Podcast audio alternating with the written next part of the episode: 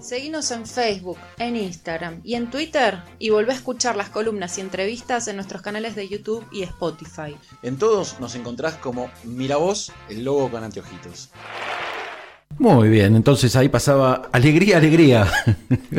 Hubo un tiempo que esta sociedad se la conquistaba hablándole de alegría. Así es, totalmente, totalmente. Qué y, loco. y la, la dulzura de la voz de Caetano. Sí, siempre. ¿Eh? Sí. Siempre. Pero bueno, vamos ahora a algo más, más duro, más concreto. Un poco más áspero Eh, que la más voz de áspero, Caetano. pero y y bien, bien real. Eh, vamos, como te anticipábamos, estamos hablando de un tema que eh, está siempre en el centro de la agenda, que tiene que ver con la economía, la situación en Argentina. Y para eso eh, estamos en comunicación con Sergio Chousa. Él es este, economista, es director de la consultora Sarandí. Es alguien a que seguimos eh, Sí. en Twitter eh, este, y recomendamos Sí. eh, seguir. Buen día, Sergio. Pablo Cufré, Cecilia Genovese, te saludamos. Hola, buenos días para ustedes dos y para todo su equipo. Bueno, muchas gracias. Gracias. Muchas gracias por atendernos en esta, en esta mañana. Bueno, eh, Sergio, queríamos conversar contigo acerca de cómo, cómo estás viendo hoy en la situación económica en medio de las negociaciones con el Fondo Monetario, la, eh, los anuncios de, eh, o los probables anuncios de eh, nuevos eh, valores del dólar para el agro, eh, la inflación. Bueno, es un panorama que además de todo eso, eh, hablando de texto y contexto, se enmarca en un periodo electoral. Sí, desde ya eh, una economía bastante convulsionada por ese contexto y por las restricciones objetivas que afronta.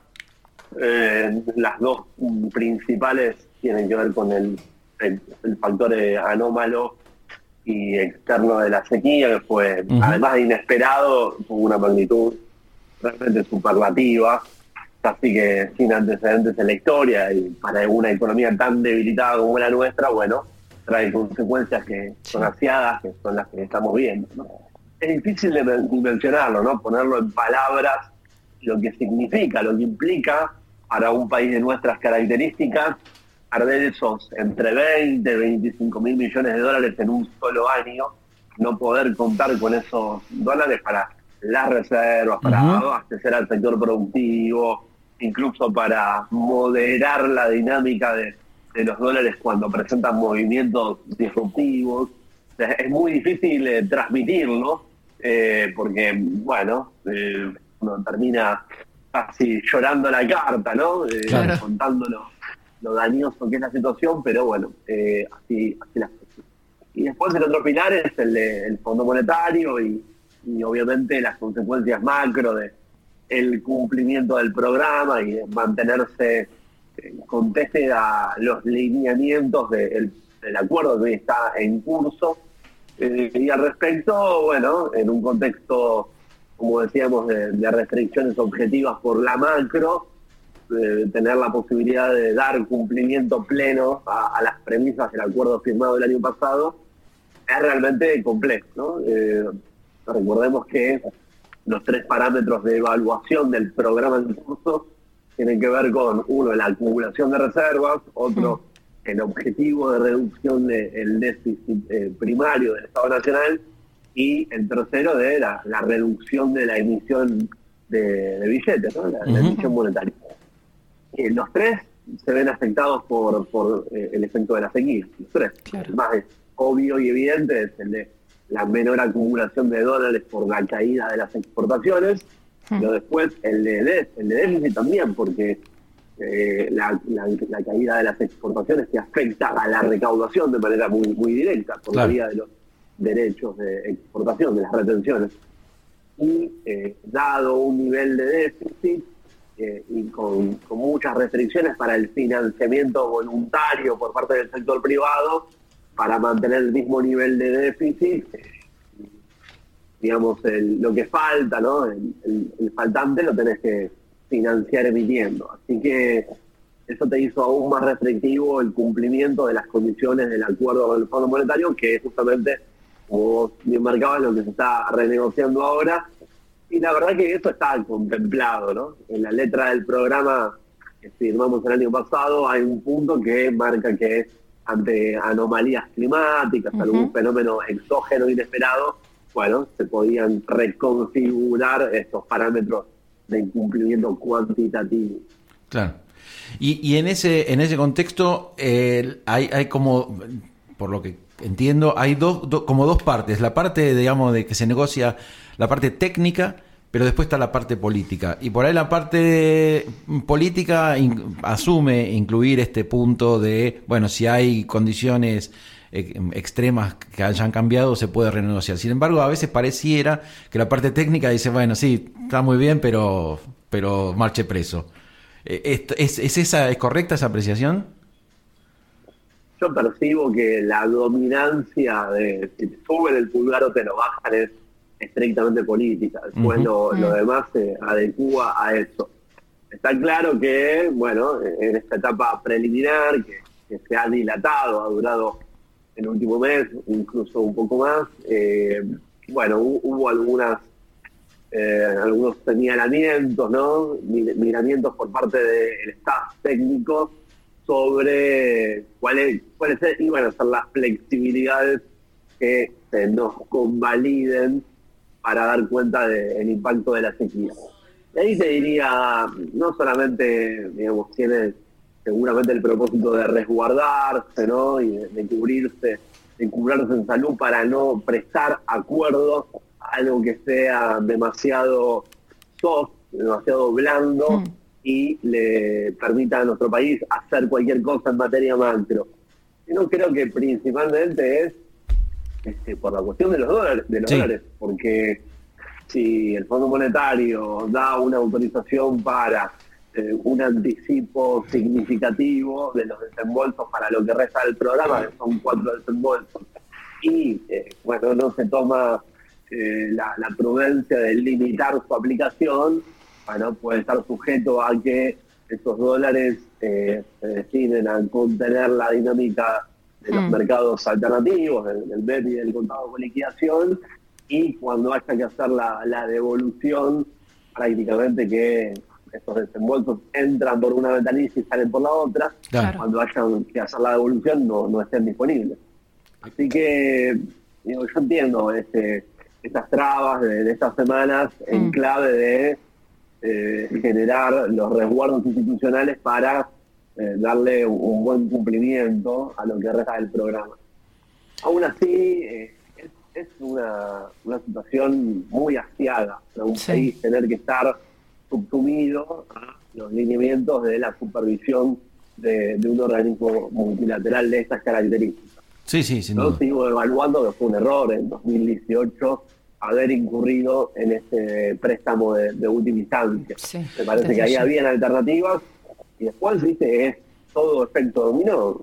Claro, Claro. esos dólares no, no se usaron para lo que se necesitaba, que era básicamente darle solidez financiera a una posición muy crítica en 2018 de crisis en cuenta corriente y de balanza de pagos y, y bueno, después caen todas las fichitas por efecto dominó.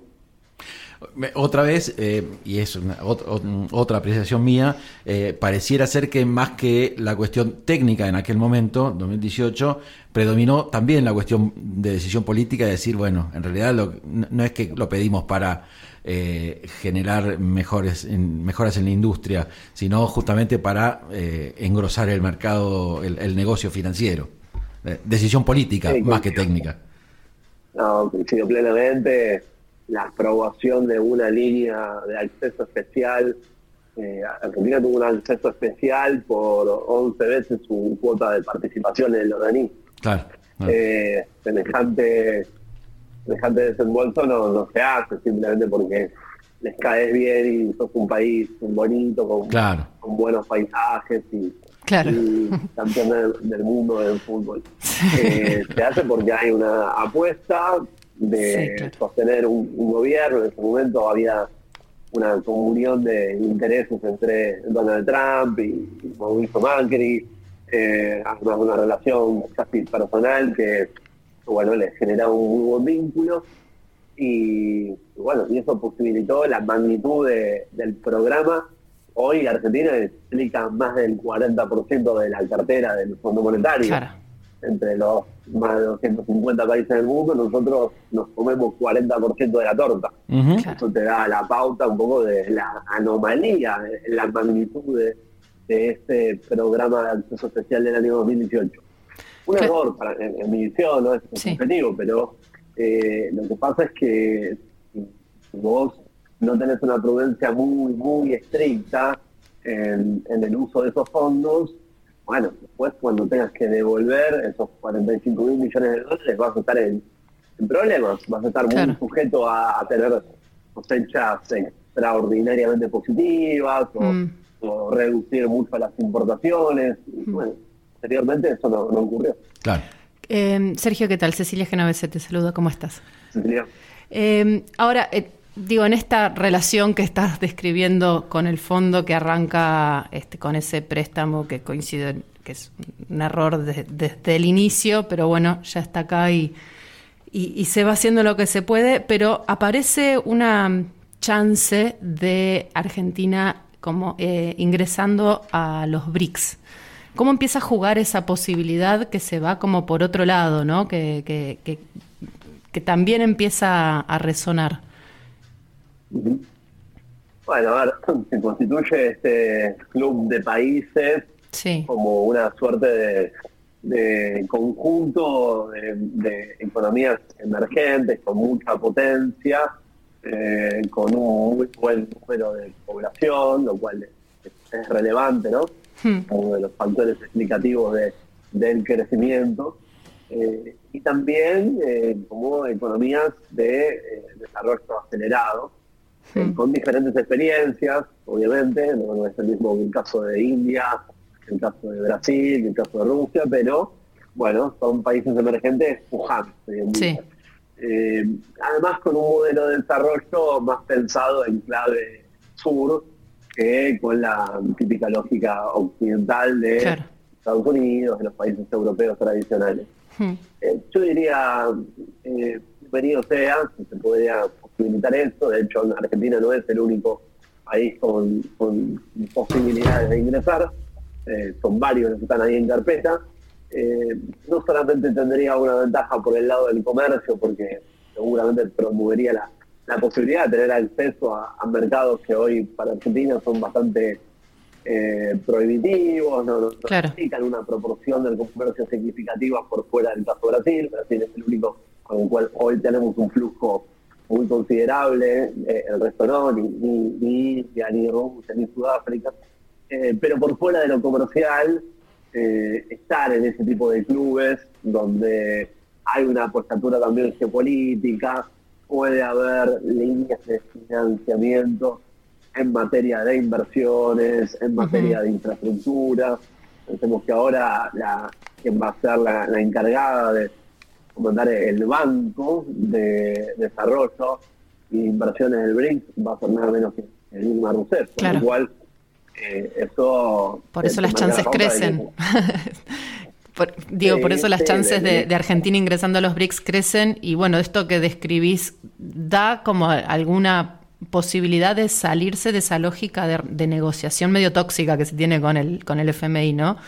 Eh, como, Sí, sí. A ver, eh, obviamente uno si tuviera la posibilidad de tener acceso a, a líneas de financiamiento Sí. en el marco de este tipo de, de instituciones, no sería supletorio de, de un programa de la magnitud del Fondo Monetario. No, claro. Eh, al revés, tendría la, la ventaja de que sería un crédito focalizado, o los que Argentina siguió pidiendo en los años posteriores, ¿no? Claro. Todo el tiempo hay nuevas líneas de financiamiento para eh, extensión de la red local, para mejorar la infraestructura en materia energética, Hmm. para programas de salud, eh, in- incluso de, de inclusión social. Sí. Eh, y esas líneas son focalizadas, que cuyo, cuya magnitud además eh, es bastante acotada. Hay programas que son de 200 millones de dólares, 100 millones de dólares.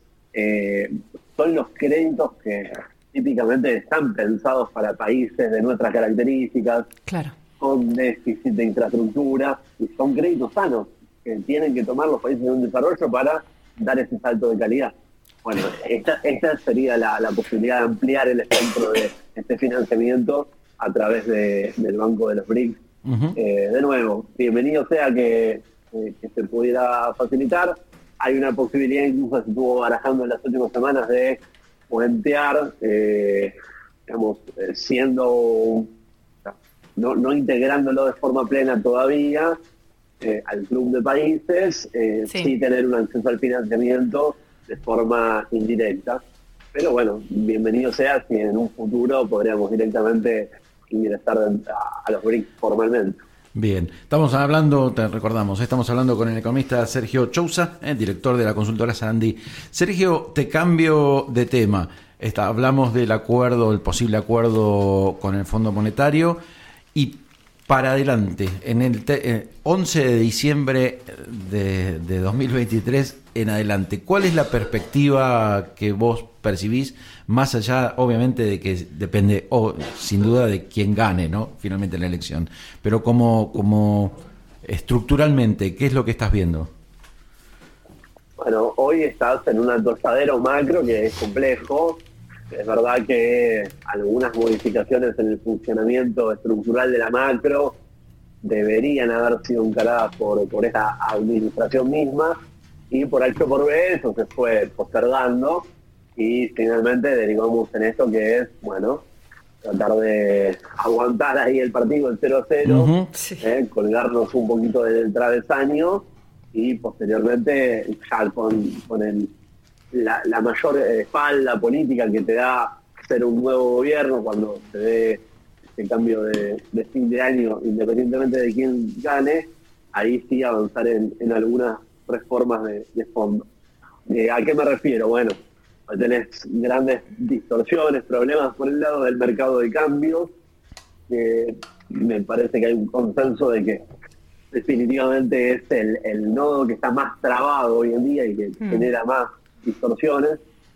Al respecto, bueno, eh, algo muy básico sería tratar de destrabar gradualmente, de forma ordenada, no, no a, a, tontas y a locas, pero sí emprender un camino de normalización de este mercado de cambio para confluir en un dólar único, ¿no? Idealmente en algún momento, no, digo un día para el otro, pero eh, tratando de ir reduciendo las contrariedades que te implica tener esa segmentación eh, en el mercado de cambios. Esto te genera muchos problemas hoy y de a poco hay que ir resolviéndolo. Eh, para eso, viste, necesitas un programa que sea consistente, eh, que pueda tener credibilidad, que pueda generar confianza. Entiendo, entiendo que eso lo podías hacer a cinco meses de una elección, o incluso a diez meses, un año de una elección. Eh, ya la licuación de poder político, ¿no? Por los cambios de, ministro, por algunas mm. internas políticas dentro del mismo gabinete nacional, eh, te imposibilitaron. Pero bueno, me parece inicio de 2024 el momento ideal para hacerlo. Y después tenés que corregir algunos precios relativos en ese sendero de, de sinceramiento de, algunas variables y de mercados. Hay precios relativos que te quedaron muy desacoplados. Eh, algunos muy baratos relativamente y otros muy caros relativamente. Por ejemplo. Eh, y te quedaron baratas las, las tarifas, sobre todo en el área metropolitana. Eh, hay segmentos de la población que mantienen niveles de, subsidios que son muy significativos. Mm. Eh, siempre la segmentación es algo difícil para hacer, donde hay injusticias. Y ahí, de nuevo, ¿no? Porque uno siempre puede decir, bueno, ¿no? Pero si lo mido contra mis salarios, está bien. Eh, eso es válido como argumento, pero cuando uno lo mira en términos promedios históricos o comparados contra la, región o otros países comparables, eh, las tarifas en general quedaron baratas. Después, eh, los alimentos, eh, cuando uno los compara en, dólares, están baratos en Argentina, como un país barato en, alimentos. Otro precio relativo de la economía que quedó muy barato, definitivamente, que es seguramente uno de los que más malestar causa y, e insatisfacción en la ciudadanía, es el salario los salarios quedaron muy baratos en, dólares, eh, atrasados, eh, se atrasaron relativamente poco contra la inflación, pero algo se retrasaron en estos cuatro años, que además venían del golpazo de 2018-2019 por la crisis devaluatoria. Así que los salarios quedaron también muy muy atrasados en, moneda dura. Y después hay otros que quedaron muy adelantados, todos los precios de los bienes durables, los tecnológicos, eh, por ejemplo, las, las propiedades todavía siguen muy caras en, en dólares y comparadas contra los salarios. Entonces tenés múltiples distorsiones. Hay algunos que están desacopladísimos para arriba y otros desacopladísimos para abajo, para abajo de, de su posición de equilibrio o, de su posición promedio histórica. Eh, y eso es bueno, es fruto de, de las distorsiones, de algunos mercados regulados, de años con eh, algunas improvisaciones y partes. ¿no? Eh, eso gradualmente me parece que lo tenés que ir sincerando. Mm. Bueno, viste, es un trabajo, va a ser un trabajo de orfebrería, me parece, ¿no? Sí, claro. No de carnicero, Claro. más de orfebre. Claro. Frente a, a propuestas de dinamitemos, Claro. por ejemplo, ¿no? O sea, Sí. que más, más carnicería que eso. Sí, en la oposición, lógicamente, tenés algunas ideas y programas que son más rupturistas.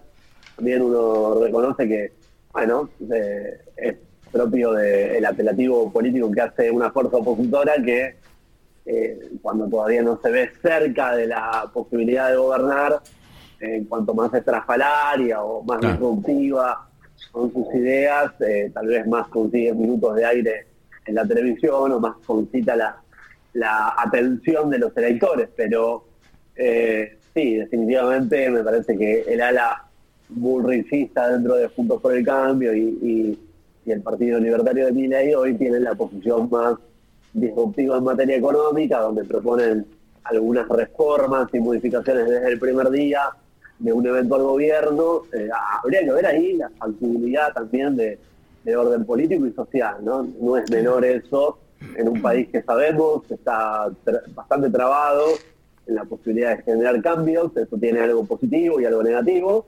Eh, bueno, una cosa es decirlo en la televisión o, o en un spot de, de campaña y otra cosa es poder llevarlo a, a la práctica, eh, atendiendo a las eventuales consecuencias sociales que eso podría conllevar. Claro. Bueno, Sergio, muchísimas gracias. Es muy, muy interesante este panorama que hemos, que has compartido con nosotros. Así que te agradecemos la comunicación y bueno, eh, cuando quieras darte una vuelta por acá por Merlo, te esperamos. Me encantaría. Y a disposición y un abrazo a ustedes dos y a todos. Muchísimas gracias. Que tengas lindo día.